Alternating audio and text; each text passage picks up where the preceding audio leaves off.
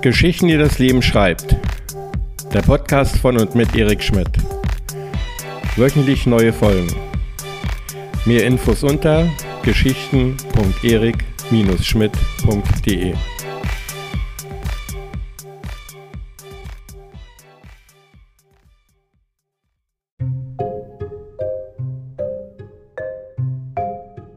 Äh, ja, hallo, sind Sie die Frau, der der Vogel entflogen ist?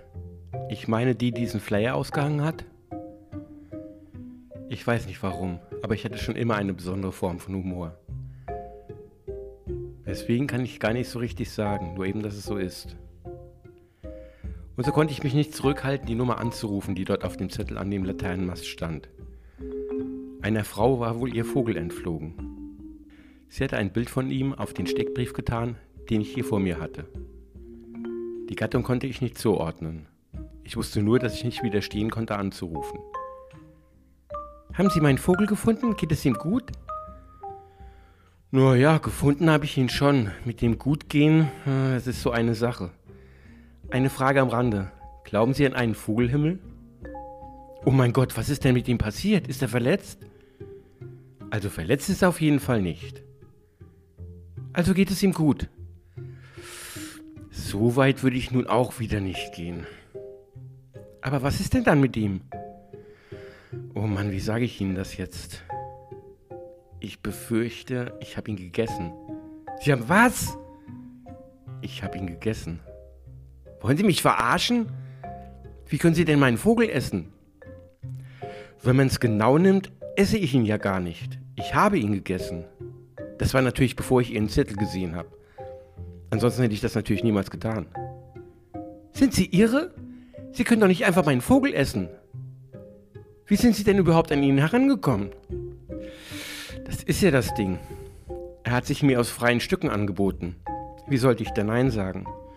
Das wäre doch unhöflich gewesen. Mein Vogel hat sich Ihnen angeboten? Wie das denn? Naja, plötzlich saß er auf meinem Arm und sah mich einfach so an. Wie oft kommt denn das schon vor? Und ich meine, wie oft kommt man denn schon in den Genuss eines Gratisbräulers? Aber mein Vogel ist doch kein Hahn. Hm, ganz so stimmt das nicht. Er ist doch gar nicht mehr. Hören Sie mir überhaupt zu? Außerdem, was hätte ich denn sonst tun sollen? Versetzen Sie sich doch mal in meine Lage. Ihnen läuft ein fremdes Tier zu und Sie töten und essen es auf? Das ist doch nicht normal. Jetzt aber mal langsam. Erstens ist er mir nicht zugelaufen, sondern zugeflogen. Und außerdem hätte ich Sie selbstverständlich zum Essen eingeladen, wenn ich Ihren Zettel früher gesehen hätte. Sie hätten mich zum Essen eingeladen? Selbstverständlich, ich bin doch kein Unmensch. Was haben Sie sich denn dabei gedacht? Er ist doch kein Nutztier. Wahr. Wie? Na, wahr. Er ist doch schließlich nicht mehr. Ich habe ihn doch gegessen. Wollen Sie mich verarschen? Wie kommen Sie denn darauf? Ich wollte nur, dass es nicht noch zu mehr Missverständnissen kommt. Nun gut, da kann man eh nichts mehr machen. Und Sie rufen also an, um sich bei mir zu entschuldigen. Wieso sollte ich mich bei Ihnen entschuldigen? Sie haben ihn doch fliegen lassen. Und da es sich um Ihren Vogel gehandelt hat, hätten Sie doch wissen müssen, zu welch waghalsigen Aktionen er fähig ist. War er vielleicht selbstmordgefährdet? Selbst was? Ich meine, ob er vielleicht trübsinnig war oder so. Ist Ihnen irgendwas diesbezüglich an ihm aufgefallen? Wieso sollte er denn selbstmordgefährdet gewesen sein? Sie haben ihn doch umgebracht, oder war es nicht so? Naja, lebendig hätte ich ihn ja nicht braten können. Ich bin doch kein Tierquäler. Nein, mein Vogel war nicht suizidgefährdet. Er war sogar ein sehr fröhlicher Vogel.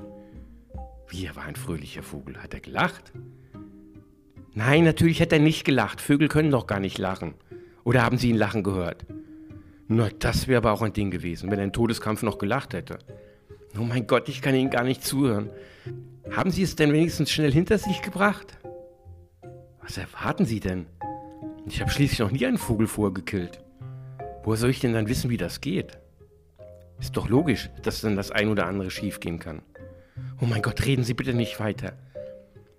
Nein, nein, das will ich ja auch gar nicht. Warum rufen Sie eigentlich an, wenn Sie sich noch nicht einmal bei mir entschuldigen wollen?